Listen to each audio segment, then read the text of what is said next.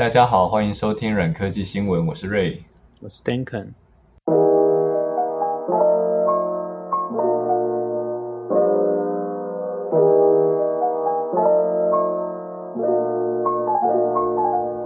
听说 Duncan 最近换了 Windows 的机器，他有被微软恶搞更新 Edge 吗？没有啦，我只是为了录这集 Podcast 才想办法弄了一台 Windows 的电脑来。听说你家网络非常慢，连下载都下载不到。对，所以根本没有办法更新 Edge 啊，它也是旧版的 Edge。然后它为了它要装新版的 Edge，还规定我要全部把 Windows Update 全部都装上去才给我装。对啊，他他现在就是这样啊，很不少人觉得这个行为非常的流氓，觉得很像强迫推销，所以我觉得大家觉得蛮不舒服。所以我觉得很烦，我就直接下载 Firefox。哦，好吧，五 Mbps 下载 Firefox 很快吗？非常快啊，Windows Update 要下来超久的，好几 GB 耶。我为什么要为了装一个浏览器，然后装好几 GB 的 Windows Update 在那边等它？好了，也是不要这么生气。今天这个话题，我们来聊一下浏览器。我我先说我自己在手机和电脑上面用的浏览器。呃，电脑分成 Mac 和 Windows，我两个都是使用 Firefox 啊。Firefox 的好处就是。因为我有用他们的同步功能，你无论是在手机或者是电脑上面，你上一个浏览那些历程记录，还有你开的分页那些，它就会同步到你各个装置上面。然后我本人是除了 Mac 以外，也有 iPad，也有 Android，反正就是系统很混杂。所以就不能说靠 Safari 就吃下我整个使用习惯。那后来看一下，最先同步做的比较好的感觉就是 Firefox，因为它当初出来的时候，甚至还可以把你的分页同步到各个装置上。你可以把你现在在开的分页直接传给其他的机器，所以到目前为止我还是习惯用 Firefox，而且 Firefox 手机版最近有大改版，现在它开始支援一些新的扩充套件。以前用的 Firefox Mobile 和现在用的 Firefox Mobile 之前的是用旧的架构的那一份，其实已经被淘汰掉了。所以如果你最近在 Play Store 升级成新的 Firefox 的话，它其实已经变成 Firefox Quantum 的架构了。最近也开始加回了一些扩充套件的支援，所以如果你在手机上想要使用扩充套件的话，Firefox 其实还是一个蛮推荐的浏览器。等一下，等一下，你说的手机是单指 Android 手机吧？iPhone 根本就没有这些事啊。对，是 Android 没错。因为用 iPad 的话，呃，Firefox 的使用体验是十年如一日啊，它就是单纯只能浏览网页这样。同步你的分页，这个还是办得到的。这这个是我需求的，大概在 iPad 上面五层到六层吧。我只是为了想要同步我的历程而已，从各个不同的机器上面。如如果你是手机是用 Android 的话，现在 Firefox 真的蛮推荐的，尤其是之前有一个支援呃 Chrome 扩充套件的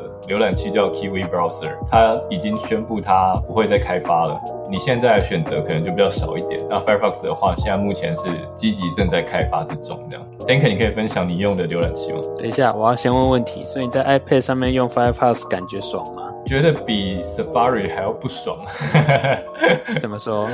嗯，像一些什么 Safari，它就是动画那些啊，然后还有对整个 iPad OS 的整合吗？我我想要讲的是，应该是整合。那我觉得 Firefox 在 iPad 上面就呃蛮阳春的啦。说实在的，好，我一般在，因为我现在只有 Mac 电脑，然后手机装置也几乎都是 iOS 为主，所以我就乖乖服从了苹果生态系里面的 Safari。那 Safari 它的 Tab 同步其实做的蛮烂的，常常你只要更新 OS，它就没有办法同步了。但我会很常用的是它的阅读列表。Reading List 不只是因为 Safari 内建 Reading List，而且同步很稳定。这个 Reading List 真的是很稳定的功能，从它一推出到现在就不会坏掉，几乎都很稳定。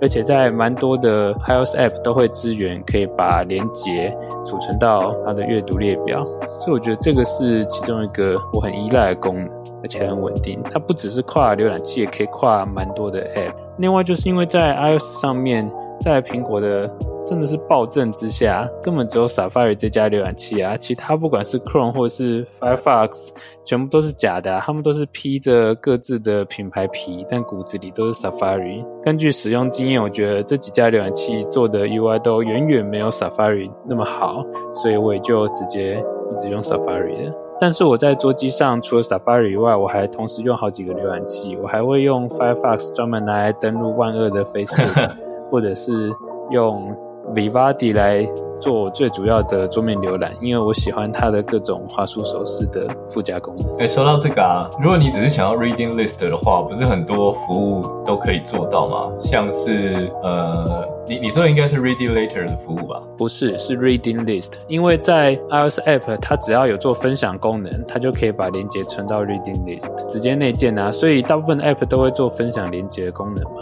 哦，我听起来是感觉蛮像的啦。不过话话说，Vivaldi 的话，我自己也有一些喜欢的功能，例如它的阅读模式是可以转成直排的，不知道你知不知道？嗯，哦，好吧，原来你知道了。那这样子一路听下来，除了 Firefox 以外，其实大家拆开外面，里面其实应该都是同一个东西嘛，都是 Chromium。这里你就是要讲清楚，我们现在要讲的，你所讲的几乎都是 iOS 以外的平台，iOS 完全是一个特立独行的东西，所以你要先要定义清楚，这样吗？还是你要用词精准，说你接下来要讲的？全部都是跟 iOS 无关的事情。好，我的发言可能都跟 iOS 无关，就是精确定义一下。对，但 在苹果的魔幻世界以外，大家把浏览器拆开来，里面应该都是跟 Chrome 长得非常非常像的。也就是说，现在的渲染核心除了 Firefox 以外，大家应该都是拿 Chrome 的核心来做，包含最近引起大家很不爽的呃新的 Edge，其实你拆开来里面也是 Chrome。精确来说是 Chromium 吗？哦，对，是 Chromium。当我们下面节目在讲浏览器的渲染引擎的时候，我们在讲的现在的浏览器大部分都是用 Chromium，它是 Chrome 的开放原始版本。那它底层都是用 Blink 做渲染引擎，所以我们都会简称就是用 Chromium 下去改。这件事情就让人想起那一个大家都是 IE 的年代啊。那个时候好像是你无论去下载什么第三方的浏览器，其实 P 扒开来里面都是 IE 嘛，它好像都是用 IE 的渲染引擎。我觉得现在的氛围和以前差很多。以前大家可能就觉得 IE 很废啊，或者是说什么 IE 感觉有毒，所以就想要换其他的东西。为什么反应会和以前差那么多啊？还是说是因为它的渲染引擎，呃，Chrome 的渲染引擎是有开源的，所以就没有差呢？我觉得以前根本就没有人真的在意 IE 里面的渲染引擎是什么啊，纯粹是因为 IE 六独霸之后，然后它就摆烂了非常多年，一直很难用。那后来出现了新新的 Firefox，虽然好用，但是他们并没有真的。虏获广大民众的心，只是蛮多喜欢用各种扩充套件的人就爱用。直到 Chrome 真的出来，大力的广告，而且它那时候真的是很快又好用，所以大家就开始转移到 Chrome 去了。最后 Chrome 还超越 Firefox，变成大家的主流 App。那你真的要说的话，Chrome 一开始它用的也不是他们自己研发的渲染引擎啊，他们那个时候还在用 WebKit，也就是说跟苹果 Safari 是。同一个引擎，那 WebKit 当然是开源没错，更早的 KHTML 也是开源没错。那没有人真的在意这些事情啊，没有人真的因为大家用的是开源的渲染引擎，所以就回去用 Safari，并没有。所以最终还是要看你产品做的好不好用。时至今日，我觉得浏览器已经稳定成熟到不太有人在意说你用的到底是哪个浏览器，因为 Firefox、Chrome。甚至于是 Safari 这些浏览器，主流浏览器的功能性都已经差不多了，甚至于效能都不会差太多。在 iOS 平台就更夸张了，因为是 Safari 一家独大，所以所有的浏览器其实用起来都是差不多的。变成大家要比对的是品牌，也就是说，你真的这个产品在乎的是什么？是同步的资料吗？是隐私的在乎吗？等等其他东西。就变得很少人去关注这些技术细节了。嗯，我我记得之前 IE 独霸的年代，会有很多人觉得 IE 是呃垄断了渲染引擎嘛，因为它那时候市占率实在太高了，也是九十几趴吧，我记得。对啊，我觉得跟现在的情况有点像，只是就跟你刚刚讲的，所以现在大家比较在乎的是最最终产品，是不是？应该是吧。那就像你说，Firefox 现在可能是唯一净土了，它还在用自己的渲染引擎，而且这几年终于有开始慢慢往前跑得快了一点，但它的市占率还是蛮低的，应该还会不会有超过十趴？我不知道，哎，看哪个平台，这可能要去查一下。不过你刚说的最后是以产品为大家考量的点，就让我想到我们上一集在谈的垄断听证会。你知道 Android 的手机？如果要出厂以前，你你要用 Chrome 的话，其实是需要要跟 Google 买授权的嘛。嗯嗯。而且你你要买的授权其实是 Google Search App 的授权，它就会绑 Chrome 给你。你不要的话也也没办法，反正它就是你只要跟它购买 Google Search 的 bundle，它也会给你 Chrome。这样导致一个现象就是，现在其实很多 Android 的厂商他已经不会自己去做自己的浏览器了。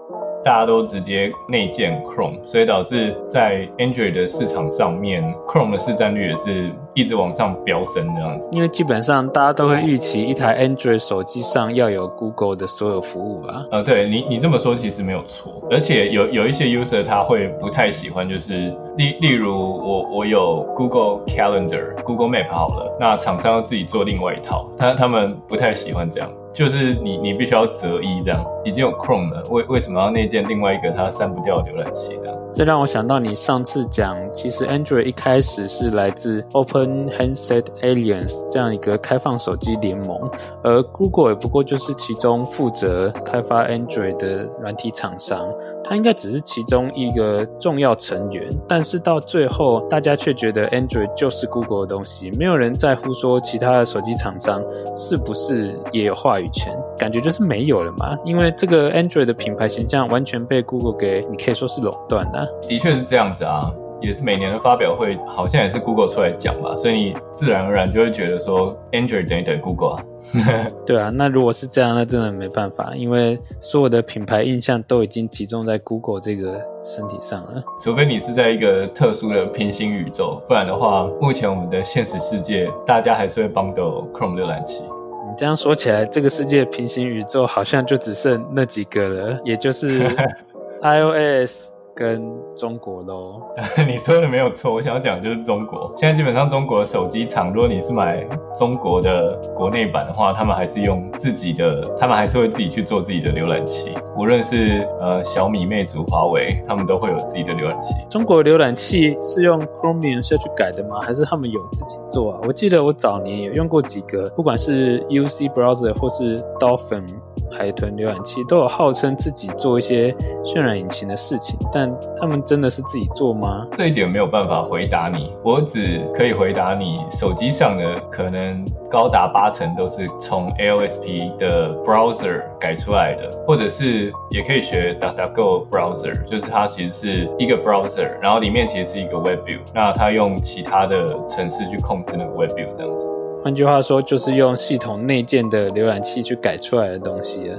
那如果是自己下来做的话，可能就是一个非常耗时而且耗资金的一个行为，他们的意愿可能不太高吧。那换句话说，如果你在平行世界以外的世界，大家都会绑定 Chrome 的话，那像欧洲这么在乎垄断的地方，如果你是买欧洲那边的发行版的话，你在一开始进行使用者 setup 的时候，其实他会问你，你要使用哪一个搜寻引擎，以及你要使用哪一个浏览器，他其实是会先问你，再进去 Android 的桌面的。不过这一个政策只有在欧洲推行，没有推到就是除了欧洲以外的市场，其实是蛮可惜。我觉得那意义就是感觉欧盟里的人才会被主动的提示说，你有选择的人权，你可以选择的这样子的价值观。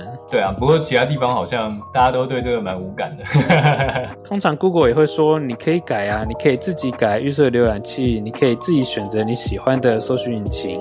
他们并没有真的阻止你这么做啊。就连 iOS 也终于在新的 iOS 十四要开放，你可以选预设浏览器跟邮件的城市了，所以。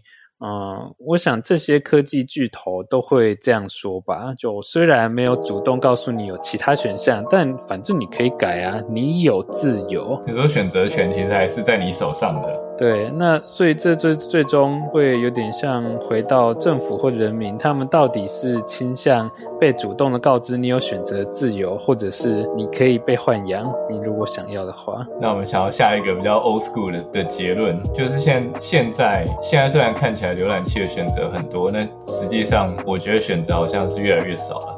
以前在那个平行世界以外，你就有 Opera 和 Edge 可以选，但这两家最后都贵了。这两家现在都是用 Chromium 的，虽然感觉生态很蓬勃，可是浏览器的引擎又回到了以前那种一家独大的感觉，让人蛮担心的。浏览器这个议题啊，在我之前写数位时代的一篇专栏里，啊、呃，研究了一个前微软工程师，他当年是主导 IE 开发的。那他们的开发时间，把 IE 独大，把 Netscape 干掉的那段期间，那个工程师他虽然对于整个过程、研发的过程，或是取得市场地位过程，感到很兴奋，但他最后还是离开微软去做别的事情了。原因是他觉得浏览器已经没有什么令他兴奋的事情了，已经没有任何 exciting 的事情了。那你现在回头想，其实好像真的是这样。大约在 IE 成熟的那段期间。浏览器的样子、技术概念都已经定型了。你那个时候就知道浏览器的架构跟现在已经长得差不多。你可以装 plugin，当然后来会变成 extension 扩充元件这些东西，但大概架构已经定型了，技术也接近定型了。那对于新进的呃开发人员，可能都会觉得比较无聊吧，因为。它的架构就是定型的。就我那时候读完这个工程师的感觉之后，突然间觉得好像真的是这样。其实十年前跟十年后的浏览器不是差不多吗？那剩下的那些微小差别，对于大部分来说没有真的那么重要。对啊，所以就变得没有人会去想要去炒这个议题，也是因为真的没有太多变化了啊。嗯，欢迎订阅我们的 Podcast，追踪我们节目的 Twitter。资讯都会放在简介里。今天的 podcast 就到这里，希望你会喜欢。祝你有一个美好的一天。